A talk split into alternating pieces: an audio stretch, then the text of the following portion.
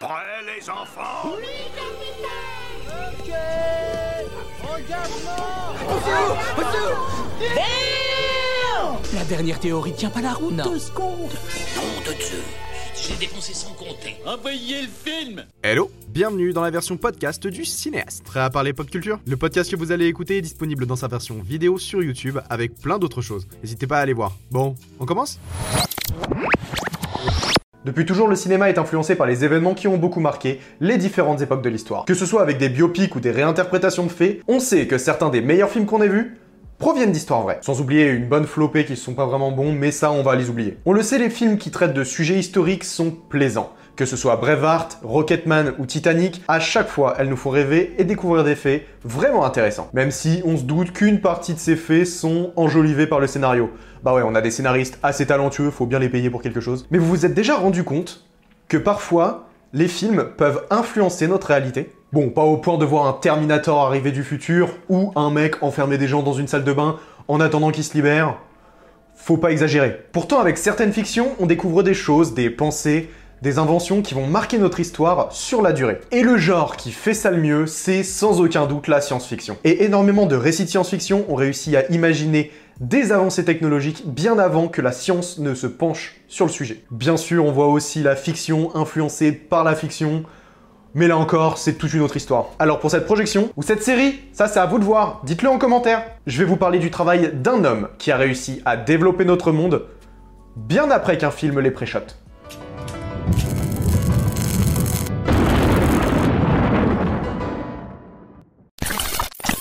En 1927, Fritz Lang, un réalisateur austro-hongrois, se lance dans l'adaptation d'un roman de Thea von Arbo et offre au monde une nouvelle révolution du cinéma avec Metropolis. Muet en noir et blanc et un savant mélange de plusieurs mouvements artistiques, Metropolis est devenu un classique et même un pilier du film de science-fiction. Rien d'étonnant, étant donné qu'à l'époque, il est le film le plus cher de l'histoire du cinéma. Durant de longues années, l'œuvre est un véritable échec. Il a fallu attendre un bon bout de temps avant qu'il ne soit réhabilité et obtienne le titre de chef-d'œuvre majeur du cinéma. Son importance dans le développement du 7e art et de la pop culture est un fait. On a pu observer son impact dans de nombreux films par la suite et le patrimoine mondial de l'UNESCO l'a reconnu en ajoutant l'œuvre au registre international de la mémoire du monde, ce qui en fait le premier film à y être inscrit. Même si sa création a été influencée par un roman, c'est bien le travail sur l'œuvre qui a montré une importance dans plusieurs domaines, dont sans vraiment s'en rendre compte, la science et particulièrement la technologie. Metropolis est un triptyque racontant l'histoire de l'immense mégalopole de Metropolis, se plaçant au centre d'une société dystopique, laissant apparaître les classes sociales dans deux environnements totalement opposés. C'est alors qu'un savant met en place un androïde ayant pour but de maintenir l'ordre et d'empêcher les potentielles rébellions des ouvriers. L'œuvre nous raconte une histoire où les riches intellectuels exercent une ségrégation sur un bas peuple d'ouvriers, les forçant à se crever à la tâche avec des conditions qui rendraient fou un inspecteur du travail. On y voit aussi la découverte des bas par un membre de la haute et révèle l'ignorance de certains hauts dignitaires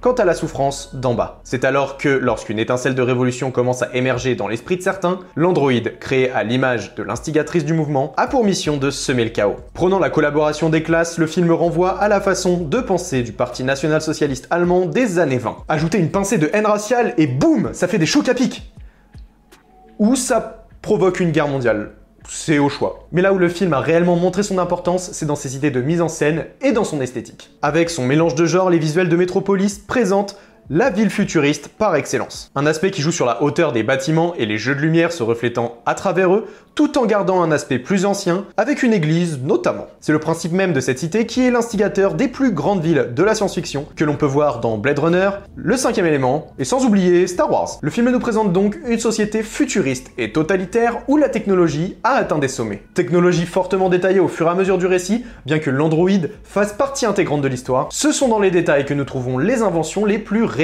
Et parmi toutes celles que l'on découvre, il y en a une qui peut sembler au premier abord basique de nos jours, mais qui à l'époque était totalement inimaginable. Il faudra d'ailleurs attendre 40 ans pour que le visiophone ne commence à être possible. En réalité, ce qu'on appelait à l'époque le visiophone n'est rien de plus que ce qu'aujourd'hui nous appelons FaceTime. Et pour réussir à faire fonctionner une telle technologie, il a fallu des années. De plus, derrière le FaceTime, il y a une invention qui est bien plus importante qu'on pourrait le penser et qui est totalement inconnue du grand public. Cette invention est nommée la transformer en cosinus discrète. Ouais, ça me parle pas plus qu'à vous. Ok, si je vous laisse avec ça, c'est pas très compréhensible. Mais avant toute chose, il faut que je vous raconte l'histoire d'un homme Nassir Ahmed. Sachez que sans le connaître, cet homme a une place extrêmement importante dans notre société actuelle. En pleine période de pandémie, alors que chaque personne sur la planète est poussée à rester chez elle, il a sauvé nos jours il y a plusieurs dizaines d'années. Nassir Ahmed est un ingénieur indien et américain spécialisé dans l'électronique et l'informatique scientifique. Diplômé d'un doctorat dans les années 60, il se lance dans de nouvelles recherches au début des années 70, la DCT. C'est le sigle de la transformée euh, que j'ai dit tout à l'heure. Je vais rester sur ça, ça va être plus simple. Alors qu'il est professeur à l'université d'État du Kansas, Nassir développe peu à peu sa théorie avec l'aide d'un de ses étudiants doctorants. En 1972, il propose finalement son invention à la Fondation nationale des sciences américaines. Voilà, ça c'était son histoire. Ouais, je sais, c'est assez court, mais vous inquiétez pas, son invention est vraiment incroyable. En plus de tout ça, Nassir, il a fait autre chose de vraiment incroyable, c'est qu'il s'est abonné à ma chaîne. Ouais, ouais, vous devriez faire comme lui. Bon, ok, c'est faux, mais vous faites-le, et ça, ce sera vraiment incroyable. Bon, voilà, là, c'était la petite aparté promo. Maintenant, la DCT, Qu'est-ce que c'est? La DCT est un algorithme mathématique de traitement et de compression de données. Durant de longues années pendant le développement de l'ordinateur, la possibilité de voir et d'envoyer des images a posé problème, notamment à cause du poids des images en question et du manque d'espace de stockage. C'est alors qu'intervient Nassir. Grâce à son DCT, il arrive à proposer un moyen efficace de réduire des fichiers sans aucune perte de qualité. Une avancée majeure dans l'histoire de l'informatique. Par la suite, de nombreux chercheurs et entreprises ont repris ces découvertes pour tenter de les exploiter, les utiliser et parfois de les améliorer. Les articles publiés par Nassir ont été sourcés par le Joint Photographic Expert Group comme base de développement pour leur technologie de compression, le JPEG, ça aussi, c'est le sigle du, join photographique. Euh, vous voyez, quand vous faites une photo ou que vous téléchargez une image sur Internet, bah c'est du JPEG.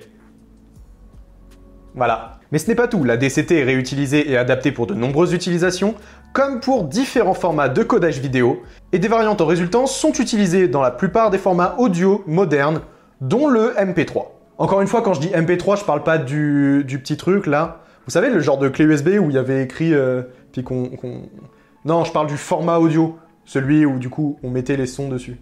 Faire la liste complète de l'utilisation de l'algorithme et de ses variantes serait bien trop long. Mais pour revenir au contexte actuel, la création de Nassir est encore aujourd'hui présente dans les sombres codes de programmation d'une majorité de fichiers numériques, ainsi que sur certaines plateformes de VOD, dans la télévision par internet et sur d'autres logiciels de vidéoconférence. En résumé, dans les années 20, un film pilier de la science-fiction nous montre une technologie totalement hypothétique. Et quelques quarantaines d'années plus tard, un homme nous offre la possibilité de la rendre réelle et participe par la même occasion au développement de Netflix, YouTube, WhatsApp et de toutes les variantes de Skype et FaceTime comme euh, Zoom ou Teams et Messenger. Ok, j'ai fait un raccourci très rapide, mais en gros, c'est ça. Même si le film de Fritz Lang n'a pas impacté directement la recherche et le développement de cette technologie, il est impressionnant de se rendre compte des capacités de l'humain. En imaginant les détails d'un monde dystopique, l'homme a réussi à concevoir une avancée technologique, certes minime, près de 40 ans avant même que la science ne la rende possible. Bien avant la création du premier ordinateur et alors que l'envoi d'images se faisait uniquement par la poste et que les uniques formats vidéo étaient présents dans les salles de ciné, le monde avait pu entrevoir une bribe d'avenir. D'une certaine façon, on nous montre que la science n'est parfois pas aussi fiction qu'il n'y paraît. Par contre, on va continuer de garder espoir que seuls les aspects technologiques de l'œuvre euh, ressortent. Parce que le totalitarisme, tout ça... Euh, l'imagination. Voilà comment le cinéma s'exprime à travers le temps, à travers les écrans et à travers nous. Et ça, même les frères Lumière l'auraient pas préshot. Merci d'avoir écouté ce podcast. Je vous rappelle que vous pouvez le retrouver en vidéo sur ma chaîne YouTube. N'hésitez pas à vous abonner ici ou à aller me suivre sur YouTube, Instagram, TikTok et même sur Twitter ou sur les autres plateformes de podcast. Et comme toujours, partagez-le, ça fait vraiment plaisir. On se retrouve très bientôt pour de nouvelles aventures dans les confins de la pop culture. C'était votre cinéaste favori, à vous les studios.